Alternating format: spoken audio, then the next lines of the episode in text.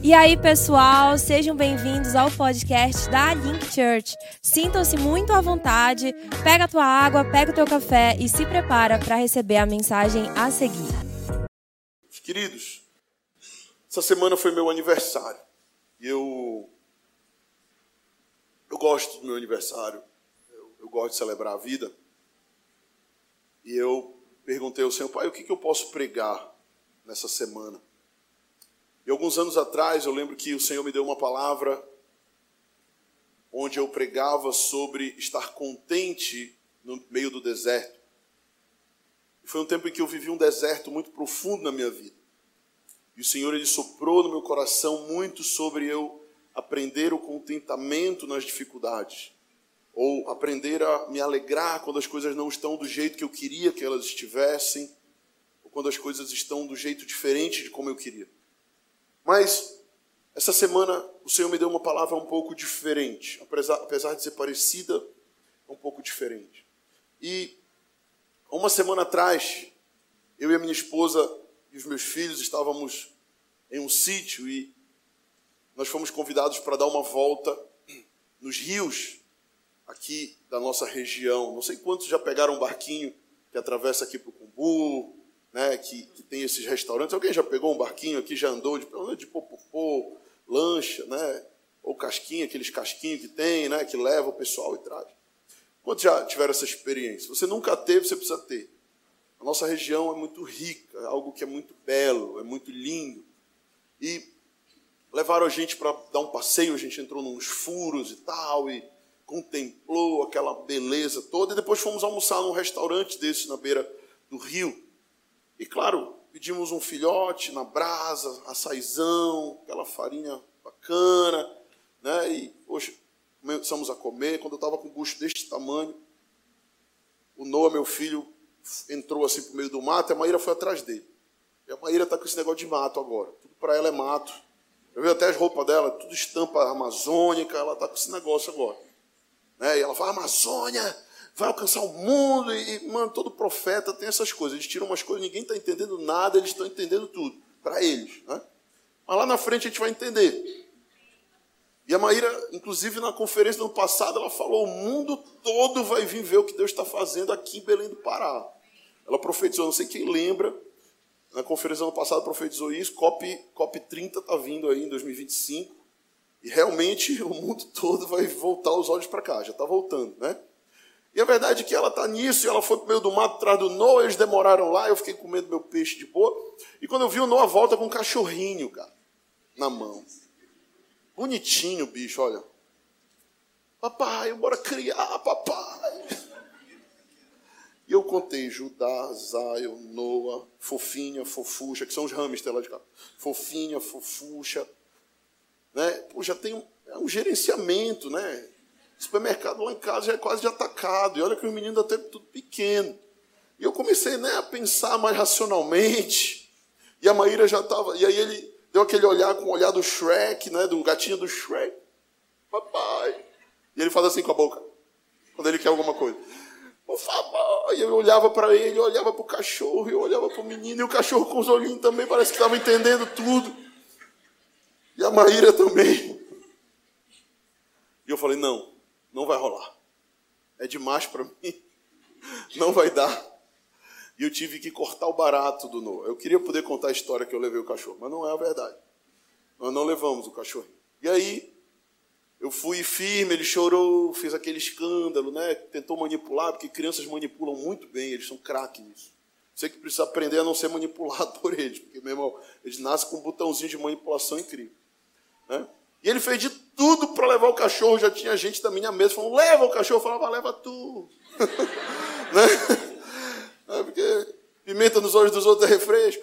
Enfim, não levamos o cachorro. Aí chegou durante a semana toda ele: papai, bora voltar lá. Eu quero levar ração para o cachorro, né? Aquela história toda. E aí hoje de manhã ele chegou e falou: poxa, papai, cachorro. E aí eu virei para ele e falei: filho eu lhe dei dois hamsters, tem um ano e meio mais ou menos. Bora lá olhar como eles estão. Nós fomos lá na casinha. Como é que está o hamster? Está limpa essa casinha? Ele, não. Como é que está de comida aí? Tem pouca, pai. E a água? No final. Pois é, você está vendo?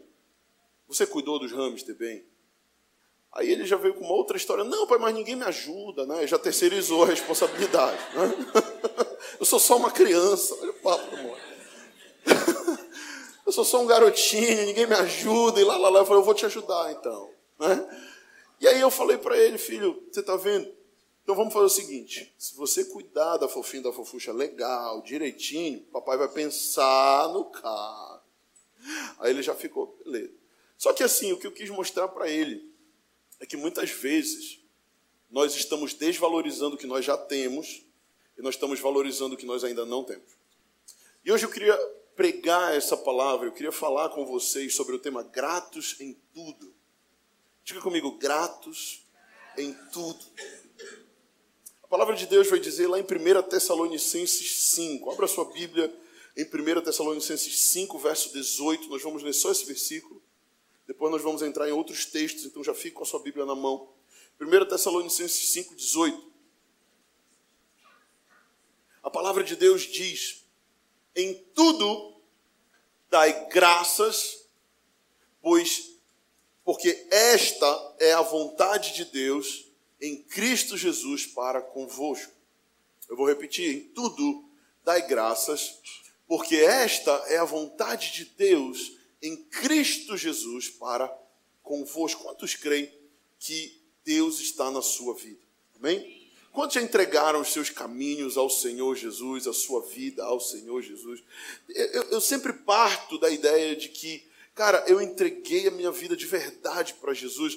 E se eu entreguei a minha vida de verdade para Jesus, cara, as coisas estão sucedendo na minha vida de alguma forma, o Senhor ele está cuidando. De alguma forma o Senhor ele está fazendo, de alguma forma o Senhor ele está é, é, direcionando. E, e hoje eu queria falar um pouco com os irmãos sobre gratidão. Completei 37 anos essa semana. E eu parei para fazer uma avaliação da minha vida. Parei para fazer uma análise. E a verdade é que não é agora aos 37, mas desde o momento que Jesus entrou na minha vida, eu preciso dar graças a Ele. Porque a verdade é que eu não mereço nada. Nada que eu tenho, nada que eu sou, nada é merecimento meu. Eu, eu entendo que tudo é graça de Deus. Tudo é presente de Deus. E a Bíblia, ela vai nos mostrar que a gratidão tem um grande poder para gerar um ambiente de milagres nas nossas vidas. A gratidão é uma arma que o cristão precisa viver e precisa aplicar na sua vida. Porque ela gera esse ambiente de multiplicação. Ela gera esse ambiente para que milagres aconteçam. Quantos querem milagres na sua vida? Quantos querem viver uma aceleração? Quantos querem viver um novo tempo no Senhor? Amém? Então você precisa aprender a ser grato a Deus pelo que Ele já te deu. E muitas vezes o nosso coração imaturo é como o de um garotinho como Noah, de oito anos de idade, que já tem dois pets muito legais mas ele, já, aqueles dois pets já não servem muito. Ele está de, de olho num outro pet. E enquanto ele está de olho no cachorrinho, ele esquece os hamsters que ele já tem. Eu não sei qual é a área da tua vida que você tem olhado e você tem supervalorizado algo porque você ainda não tem e você tem esquecido das bênçãos e das coisas que você já tem. E trazendo aqui para uma análise de tamanho, o cachorro, tudo bem, ele é maior, ele representa mais responsabilidade, mas Deus ele só dá mais para quem é fiel com o pequeno. Primeiro eu cuido bem do hamster que eu tenho, depois eu ganho o cachorrinho. Faz sentido o que eu estou te falando? Amém? E eu entendo que, biblicamente, a gratidão é algo que a gente vai ver intrínseco na vida dos discípulos de Jesus. A gente vai ver esse, esse essa característica de gratidão, de contentamento, como atributos importantes na vida de Paulo, na vida de Pedro, na vida de Filipe, na vida de Tiago. A gente vai ver os apóstolos contentes, mesmo em meio às perseguições. A gente vai ver os apóstolos se gloriando e falando: Ei, rapaz, nós recebemos chibatada no nome de Jesus, que maravilha! Nós estamos sendo perseguidos no nome de Jesus. Sabe, a minha cabeça fica.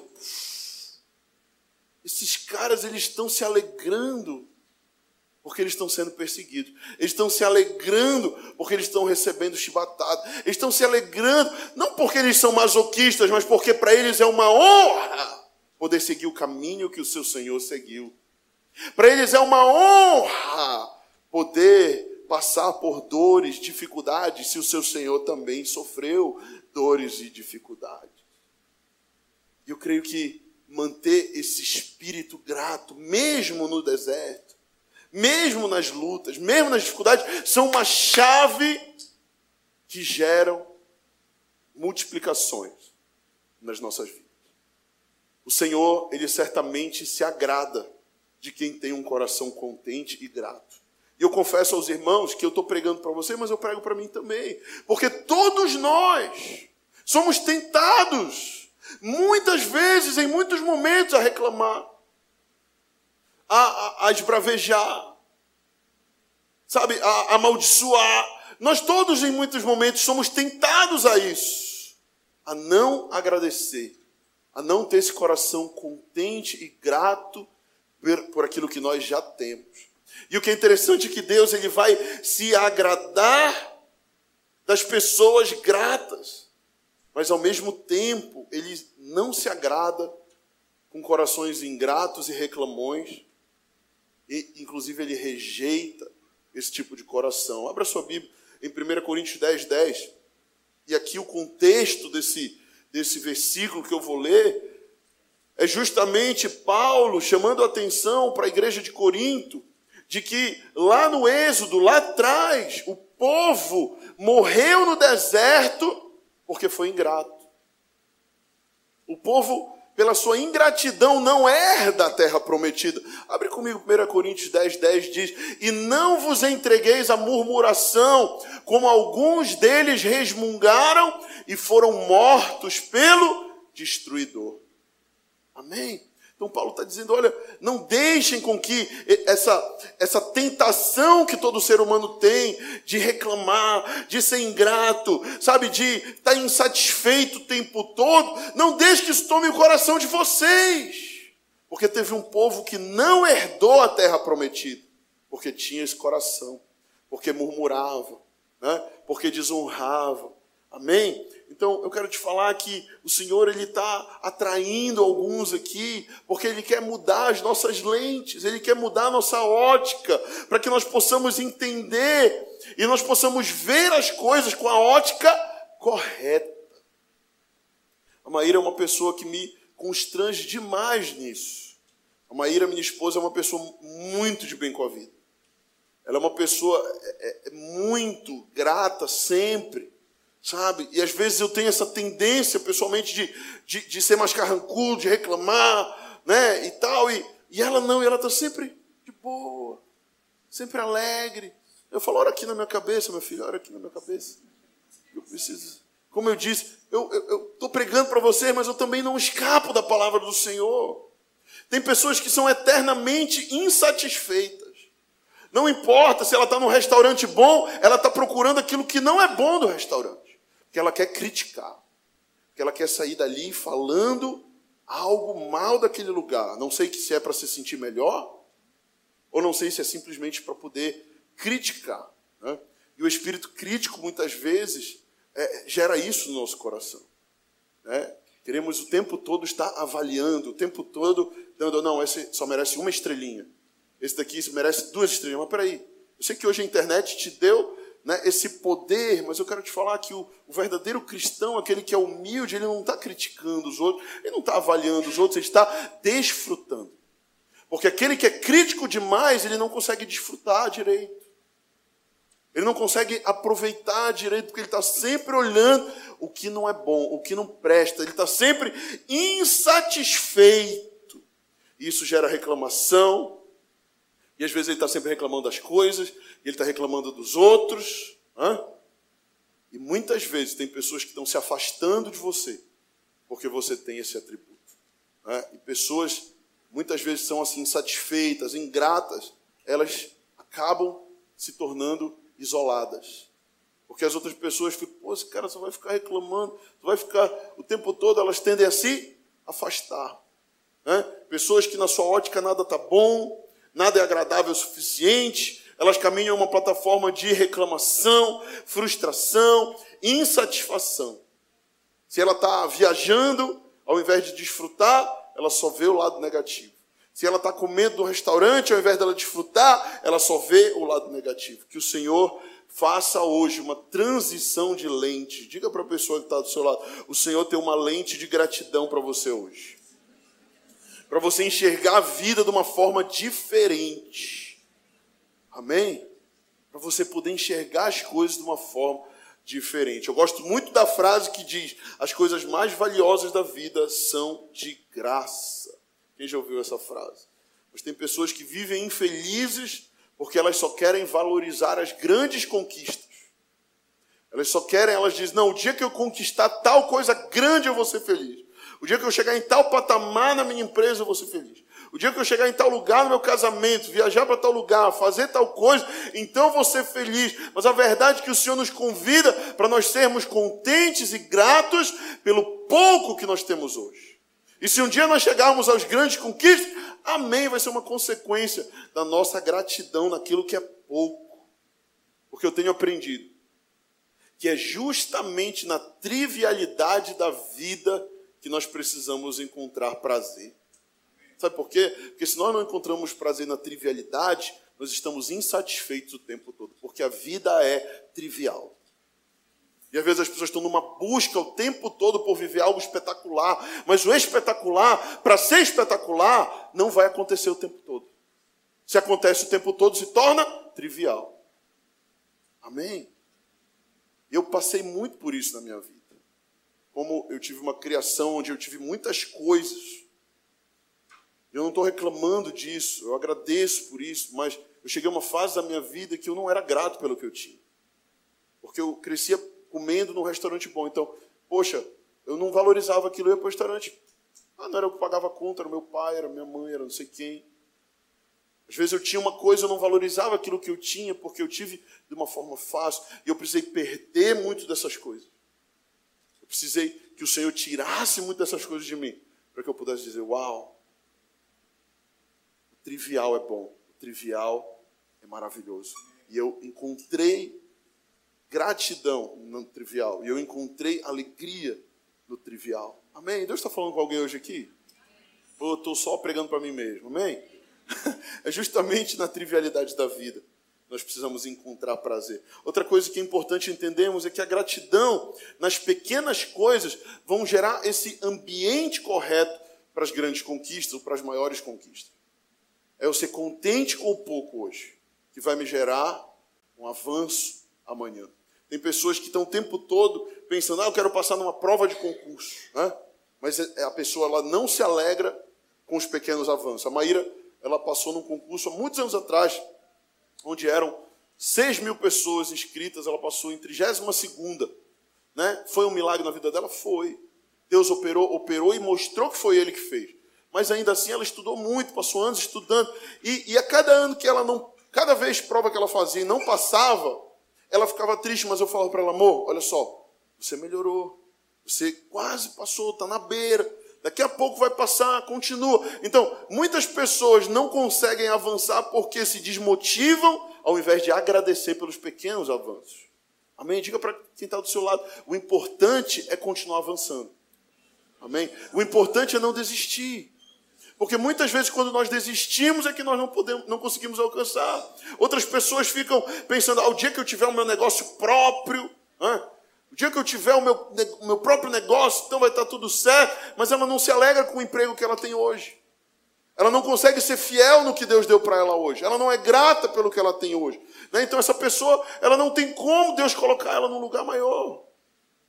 Eu lembro quando eu, eu morei em outra cidade, logo no início do meu casamento com a Maíra eu trabalhei numa multinacional de telecomunicações e, e eu trabalhei numa área que não era minha área, eu não estudei para aquilo, não me formei para aquilo, mas era, é, foi o que apareceu, eu precisava botar pão na mesa e eu peguei aquela oportunidade e fui. E eu lembro que todo dia eu ia para aquele lugar pensando, cara, eu não sei o que eu estou fazendo aqui nesse lugar, mas eu vou fazer o meu melhor como eu faço ao Senhor. Porque eu, eu, eu ia, dia, todo dia que eu ia para o trabalho, demorava uma hora mais ou menos para chegar do trabalho. Era uma cidade grande, eu ia de um lugar, de um outro ponto da cidade para o meu trabalho. E eu ia todo dia falando, cara, dai ao melhor, dai o melhor como ao Senhor e não a homens. Né? Faça o melhor como ao Senhor e não a homens. E eu ia com aquele coração de fazer o melhor. Eu chegava lá, eu dava o meu tudo, eu entregava o meu tudo. Eu sabia que aquilo não era o meu fim. Eu sabia que aquilo não era o propósito de Deus para a minha vida, mas eu sabia que aquela estação eu precisava ser fiel com aquilo que Deus estava me dando. Amém? Eu quero te perguntar: você tem sido fiel com o que Deus tem te dado? Você tem sido grato com o que Deus tem te dado? Ou você está, poxa, esse trabalho que eu tenho é muito ruim, esse meu chefe é chato essa empresa, esse pessoal, ninguém quer saber de nada, o mercado está difícil, e é o Lula, e é isso, e é aquilo, e lá, lá, lá, e o prefeito que não é bom. Né? E eu quero te perguntar: será que você tem sido grato pelo que você tem? Será que você está sempre procurando algo para deixar o teu dia ou a tua vida, sabe, mais ruim ou mais difícil? Muitos querem casar, né? Tem irmãs que chegam comigo, pastor, ora por mim, quero casar, essa unção de filho aí que o senhor tem né, de casamento, ora aqui por mim. É, e aí eu fico, amém, eu vou orar, mas eu pergunto para você que está solteiro, você está desfrutando o tempo da tua solteirice? Ou você está o tempo todo, não, eu quero casar, eu quero casar, porque cá para nós, gente, os crentes meio que é, criaram um castelo em cima desse negócio de casar. E amém, Deus quer que você case. Mas casamento não é tão fácil, tão bom assim como, como você acha que é solteiro. Você precisa se é, aprender a ser grato por cada estação que você está vivendo. Você que é solteiro, você é grato por ser solteiro. E viva a vida de solteiro intensamente. Estou falando para você sair se agarrando por aí. Entenda, não é longe de mim falar isso para você. Estou falando de você aproveitar o seu tempo. De você aproveitar que não tem ninguém que te prende, você fazer uma viagem, fazer um curso, você se preparar para o futuro, você trabalhar até tarde da noite Amém? Porque quando você é casado, às seis horas mesmo, quer ir para casa para ficar com a esposa. Quando tem filho, quer ir brincar com os filhos. As prioridades mudam, mas para cada estação existe uma estação. Você que é solteiro precisa viver esse tempo de solteiro, investir sua vida para o Senhor. Amém?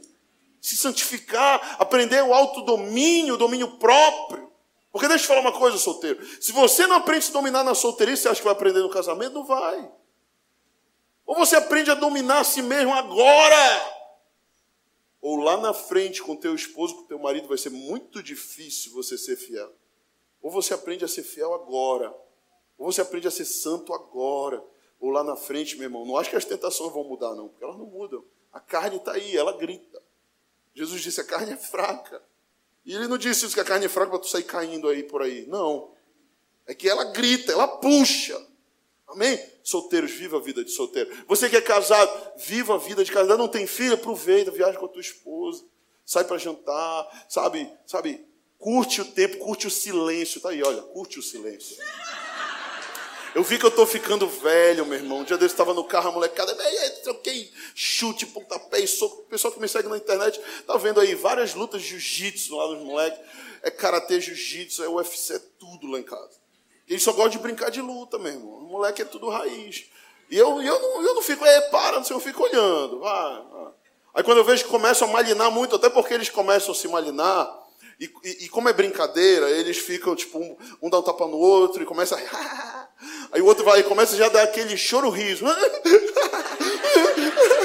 né? Aí quando eu vejo que começa o negócio, eu pego, ei, peraí, não, para, para, para. Né, pastor? Peraí, vamos, vamos apartar aqui que isso aqui já não é mais brincadeira, isso aqui já está ficando sério. Então, assim, cara, a gente percebe que está ficando velho quando tudo que você quer é silêncio. Até eu estou me metendo mato com a Maíra às vezes. Para orar. Mato. Ei, Chico. Mas o mato, ou mato já, sei lá, até perdido. Mas o silêncio é algo que, meu irmão, hoje em dia eu, eu pago caro pelo silêncio. É sério. Então, assim, você que é casado, não tem filho, curta o silêncio. Sabe? Aproveite esse tempo. E depois você que tem filho, agora curta os seus filhos, meu irmão. Porque tem gente que tem filho e está fugindo de casa, porque não quer ficar com o menino, não quer gastar tempo, não quer, meu irmão. Agora é o tempo de gastar com o menino. Sabe por quê? Eu vi uma estatística interessante. Da vida inteira dos seus filhos, você vai curtir 20% da vida inteira deles na infância. Porque depois que eles crescem, meu mãe vai falar: Papai, mamãe, amo vocês, mas tchau, vou ver minha vida. Eu não quero mais saber muito de vocês. Eles não falam isso, né? a gente não fala isso dos nossos pais. Mas a gente vai viver a nossa vida. Né? Então, aproveite você que é pai e mãe, marque a infância dos seus filhos. E seja grato por cada estação que você está vivendo. Pergunte para a pessoa que está do céu, qual a estação que você está vivendo da vida? Amém? E para os mais experientes, é os filhos que já saíram de casa, agora é a síndrome do ninho vazio. Agora você volta e começa tudo de novo. E sai com a Guel para jantar. E aproveita mais o silêncio, aproveita estar com o outro. Agora é reacostumar e curte os netos. Né? Então a vida ela é incrível, mas muitas vezes a gente está na estação da solteirice. Ah, não quero casar, quero casar, quero casar, quero casar. Hã? Aí casa, quero ter filho, quero ter filho. E a sociedade mesmo, quando é que vai ter um menino? Quando é que vai embuchar? Não sei o quê, né? Amém? Deixa eu voltar para a palavra. Mateus 25. Mateus 25, 1. É, eu nem entrei na mensagem. Estou na introdução, não acredito. Mateus 25, 21 diz: Disse o Senhor, muito bem, servo bom e fiel. Foste fiel no pouco, e sobre o muito te colocarei. Entra no gozo do teu Senhor. O Senhor coloca no gozo, coloca no muito quem é fiel no pouco. Quando eu aprendo a ser fiel, quando eu não tenho nada, quando eu tenho pouco, quando eu sou fiel na estação que Deus me submeteu, Deus me transiciona de estação. Amém? E eu queria hoje falar três ensinos bíblicos rapidamente para você sobre o poder da gratidão. Em primeiro lugar, diga comigo: gratidão gera multiplicação. Gratidão gera multiplicação. Lá em João capítulo 6, abra sua Bíblia, João 6, 11. Vamos ler a palavra do Senhor, João 6, 11. Vamos ler do 11 até o 13. Quem achou, diga cheio, quem não achou, diga link school. Então Jesus tomou os pães. Acharam? Então Jesus tomou os pães e, tendo dado, quem achou, tendo dado? graças distribuiu entre eles. E também igualmente os peixes, quanto queriam. E quando já estavam fartos, diga comigo, fartos, disse Jesus aos seus discípulos: recolham os pedaços que sobraram, para que nada se perca. O que é interessante nessa história é que Jesus tinha uma multidão para alimentar né, essa multiplicação dos pães e peixes. Jesus tinha uma multidão para alimentar de aproximadamente, diz a Bíblia, 5 mil pessoas. E ele só tinha cinco pães e dois peixes. Ele chama os discípulos e pergunta: O que vocês têm aí para alimentar? Só temos cinco pães e dois peixes, mestre. Jesus vira para eles e fala: Traz para mim. E eles trazem. Jesus faz o quê? Agradece pelo pouco. Alguns diante de um grande desafio, diante de um grande problema, porque tinha ali uma multidão seguindo Jesus, galera com fome. Meu irmão, gente com fome fica enraivecida. Eu já tive restaurante. Eu tive problema de, entrega de mesa. Meu irmão, o pessoal se ilumina com fome. É sério. Imagina, 5 mil pessoas varadas de fome. Cadê, meu irmão? Cadê o pão? Cadê o peixe, meu irmão? A gente está com fome. Né? E Jesus pega aquilo e fala: peraí, calma aí. Obrigado, Jesus. Eu te agradeço pela pressão. Eu te agradeço pela dificuldade que nós temos hoje aqui. Nós só temos cinco pães e dois peixes. Mas ainda assim eu me recuso reclamar. Ainda assim eu me recuso pirangar. Ainda assim eu me recuso esconder dos outros. Ainda assim eu vou compartilhar aquilo que eu tenho. E ali acontece um grande milagre. Ele fala para os seus discípulos: olha, vão e deem vocês de comer para eles. Por que ele está fazendo isso? Porque Jesus está ensinando os seus discípulos a darem passos de fé. Ele está ensinando os seus discípulos a viverem com pouco, mas entender que o pouco não os define. Jesus está ensinando eles o princípio da gratidão, de que se eles forem gratos no pouco, Deus multiplica para o muito. E eu lembro quando eu e Maíra estávamos recém-casados, nosso primeiro aniversário de casamento. Nós morávamos em outra cidade, como eu comentei. Eu estava desempregado, estava começando, na verdade, num trabalho. Tinha acabado de conseguir quando nós fizemos um ano de trabalho, um ano de casamento. E eu lembro que eu não tinha ainda recebido meu primeiro salário, eu não tinha como levar a Maíra para jantar. E aí eu estava um pouco assim, caramba, e agora? O que, eu vou fazer? Não tenho dinheiro para levar ela para jantar. Né? Acho que eu vou chamar ela para comer fora. E vou botar uma mesa lá fora da casa, luz de vela. Ia funcionar, porque mulher, ela não quer só o que você pode pagar, ela quer o teu esforço, ela quer a tua criatividade. Talvez ia funcionar melhor eu ter feito isso do que levado ela. Amém? Mas Deus sabe o coração do homem também, porque o homem gosta de ser provedor. O homem gosta de chegar e falar: olha, vamos jantar hoje, eu vou pagar o jantar. Né? E, e, e naquele momento, eu não tinha como pagar o jantar. E eu tinha começado nesse novo emprego. E logo no começo, eu era assistente de telemarketing numa, numa grande. É, era uma sala enorme, assim, gente com aqueles. Esse negócio aqui, olha, acho que até profeta esse negócio. E aí. é para eu lembrar, né, do meu passado e tal. Enfim, eu era assistente de telemarketing, eu liderava uma equipe de umas 10, 15 pessoas no Ministério do Trabalho, lá em Brasília. E eu lembro que logo que eu cheguei, começaram a chegar assim e falaram: olha, vai ter uma competição. E quem tiver X atendimento, não sei o quê, X estrelinhas positivas, não sei o que mais, não sei o que mais, vai ganhar um jantar no Coco Bambu. Nessa época o Coco Bambu não tinha no Brasil, era só Fortaleza e Brasília que tinha na época. E eu falei, pô, a minha oportunidade de levar a Guel para dar um rolê. Hã? E aí eu não sabia de telemarketing, eu não sabia de é, Ministério do Trabalho, lei trabalhista, eu tive que estudar essas coisas depois, mas até então não sabia nada, mas eu sabia de liderar gente. Por quê? Porque Deus já tinha me levado a liderar uma célula, eu liderava uma célula.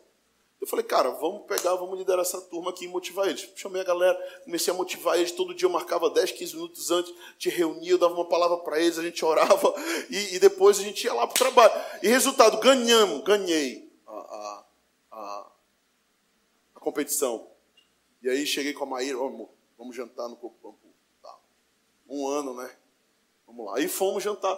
E eu lembro quando eu estava lá, ou um pouco antes, meu avô liga, filho, parabéns, seu aniversário de casamento com a Maíra e tal. Onde é que vocês vão passar? Eu falei, vou, a gente vai num restaurante aí. Tá bom, olha, estou mandando duas diárias no hotel aí para você. Ô, meu irmão, o negócio está melhorando. Então, assim, por que eu estou falando isso para vocês? Porque nesses momentos nós temos a tendência de olhar para Deus e falar: pô, Deus me abandonou. Nós temos a tendência de ficar triste com o Senhor. Nós temos a tendência de esmurecer, a tendência de reclamar, a tendência de não sermos gratos. E eu quero te falar, cara, sabe, aqui na história que nós lemos, Jesus ele pega só o que eles tinham, ele levanta para os céus e ele agradece. Eu quero te perguntar: será que você tem agradecido pelo que Deus tem te dado? Será que você tem sido grato pelo, pelo que Deus tem te dado? Mas, pastor, não tenho motivo nenhum para agradecer. Eu quero te perguntar: quantos acordaram hoje aqui? Você está aqui, você acordou, né? Levanta a mão, então, por favor. É. Então, seja grato. Diga para quem está do seu lado: seja grato que você acordou. Deixa eu te dar um dado: 33 milhões de pessoas morrem por ano. Isso dá 90.400 pessoas por dia no mundo. 90 mil pessoas morrem por dia no mundo. Seja grato se você está vivo. Quantos aqui dormiram em uma cama? Levante sua mão. Ah, pastor, não, dormi no, no chão essa semana. Não, mas tem cama, amém? Diga para quem está do seu lado, seja grato. Eu te dar outro dado. 150 milhões de pessoas não têm cama porque estão em situação de rua. Isso dá 2% da população mundial. Não tem cama, não tem onde dormir, estão em situação de rua. Quantos aqui comeram hoje? Amém? uma tapioquinha com ovo, queijo, um pão careca. É? Amém? Seja grato. Sabe, segundo a ONU, 260 milhões de pessoas passam fome no mundo. Mais do que a população do Brasil inteira passa fome no mundo. Quantos aqui vieram de carro? Levanta a mão. Doug, fica, fica de olho aí. DG. Quantos tem carro? Vai adesivar teu carro aí da conferência. Seja grato. Quantos tem moto? Seja grato. Quantos tem uma magrela, uma bicicleta? Seja grato. Quantos vieram a pé? Você tem pé? Seja grato. Tem gente que não tem pé. Amém, irmão? Então dá uma salva de palmas para Jesus, porque Ele tem te abençoado. Segundo lugar, gratidão gera contentamento. Quanto mais eu agradeço, mais feliz eu sou. Quanto mais grato eu sou, mais contente eu me torno. Filipenses capítulo 4, versículo 10. Filipenses, capítulo 4, versículo 10. Você está com a sua Bíblia, abra rapidamente e marque. Filipenses 4,10 diz: Alegrei-me sobremaneira no Senhor, porque agora, uma vez mais, renovastes a meu favor o vosso cuidado, o qual também já tinhas antes, mas vos faltava oportunidade. Digo isso não por causa da pobreza, porque aprendi a viver contente em toda e qualquer situação. Tanto sei estar humilhado, como também sei ser honrado. De tudo em todas as circunstâncias. Já tenho experiência, tanto na fartura como de fome, assim de abundância como escassez. Tudo posso naquele que me fortalece. Você sabia que essa frase, tudo posso naquele que me fortalece, estava nesse contexto? Qual é o contexto? O contexto é que Paulo está dizendo: eu sei o que é ter muito, eu sei o que é ter pouco. Eu sei o que é ser humilhado e eu sei o que é ser honrado. Eu estou preparado para viver qualquer situação da minha vida, porque eu já passei poucas e boas. E se tem algo que gera gratidão, é experiência de vida. Se tem algo que gera gratidão, é você passar por tempo de escassez e tempo de prosperidade. É você, porque quem cresce e vive só na prosperidade tende a não ser grato. E quem cresce e vive só na escassez também tende a não ser grato. Você ir de um e ir para o outro vai gerar no seu coração, que o apóstolo Paulo começa dizendo: Alegrei-me sobremaneira no Senhor. Todas as coisas eu posso naquele que me fortalece. Amém? E terceiro e último lugar, a gratidão gera honra. Diga comigo, gratidão gera honra. Abra sua Bíblia em Lucas capítulo 17, versículo 15. Lucas 17, 15, para nós encerrar.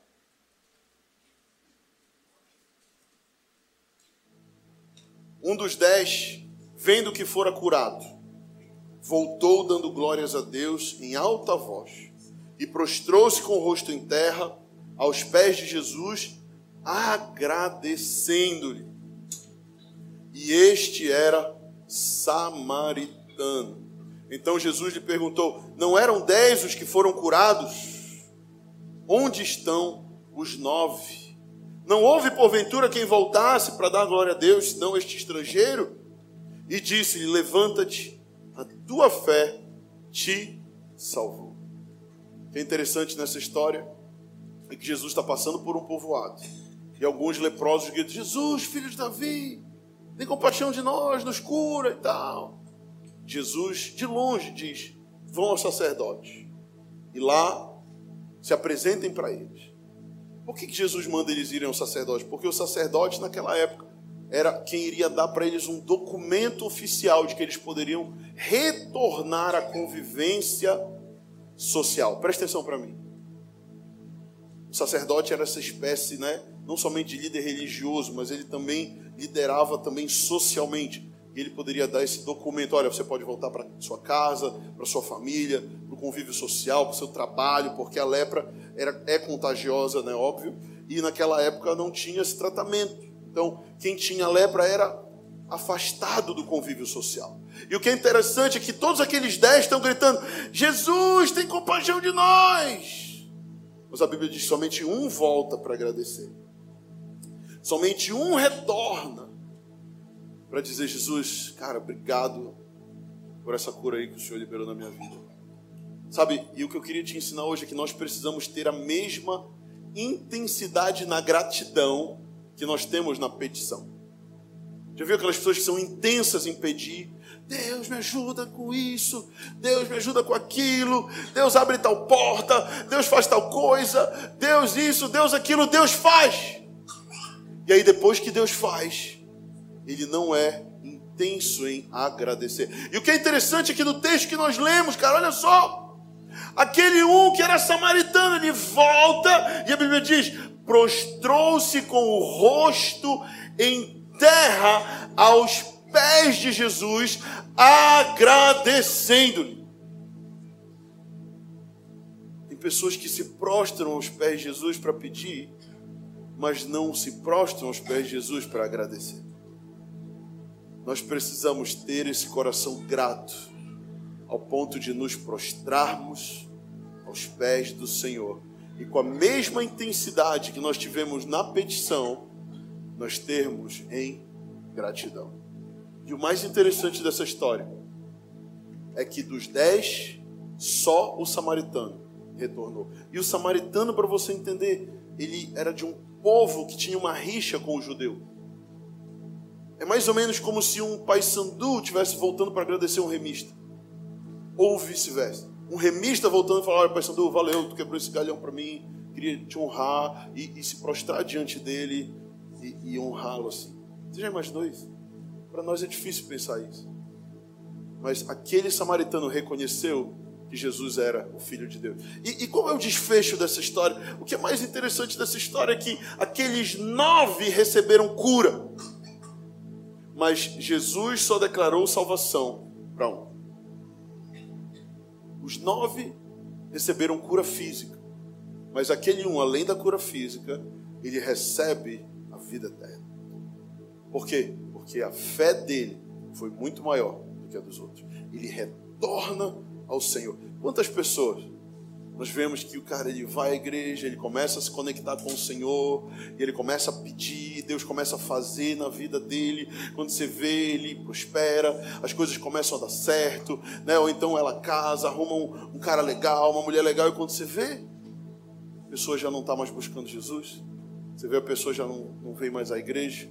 Quando você vê ela se afastou. Quem conhece alguém assim? Eu conheço. Por quê? Porque muitas vezes a pessoa ela orou, ela pediu e Deus, pela sua graça, deu. Mas ela não foi intensa em voltar para agradecer. Que nós sejamos encontrados como pessoas que têm um coração grato ao Senhor. Mas que não é somente grato do falar, mas que com as suas atitudes honram ao Senhor e voltam e se prostram diante dele, dizendo: Pai, tudo que tu me deste, eu devolvo para ti. Amém?